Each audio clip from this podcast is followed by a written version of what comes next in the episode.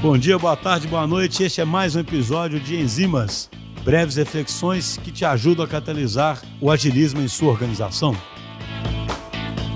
Pessoal, no Enzimas de hoje, eu queria trazer uma reflexão que surgiu um episódio aí que nós gravamos recentemente com Paulo Caroli e que deve ir no ar aí brevemente também, sabe?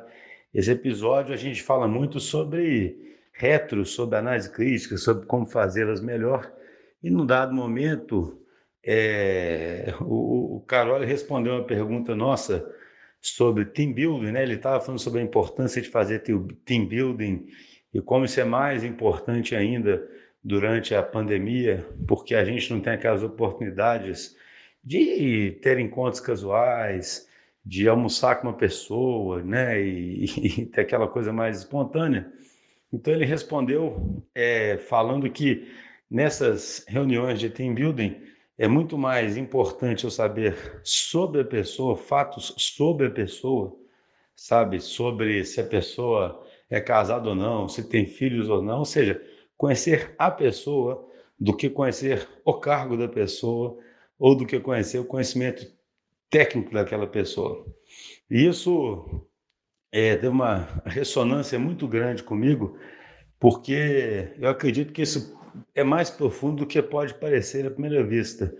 É mais profundo no sentido em que isso faz com que vejamos os nossos colegas como seres humanos, que muitas vezes têm as mesmas é, vulnerabilidades que a gente, que muitas vezes têm questões que a gente nem imagina, e isso é com certeza o primeiro passo que faz com que a gente possa se aproximar do outro e possa trabalhar junto melhor e possa estabelecer uma relação de confiança e chegar na tão almejada segurança psicológica.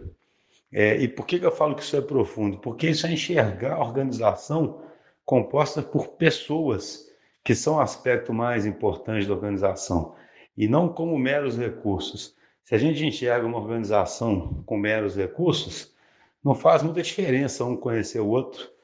É, o que faz o que é importante é saber as especificações técnicas dos recursos e definir as interfaces desses recursos, e aí essa máquina vai operar bem.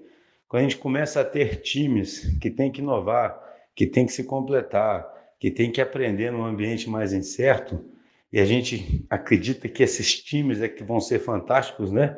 Vão ser a soma ali, muito maior do que a soma de cada indivíduo, para que isso seja verdadeiro, esses indivíduos têm que estabelecer grandes conexões.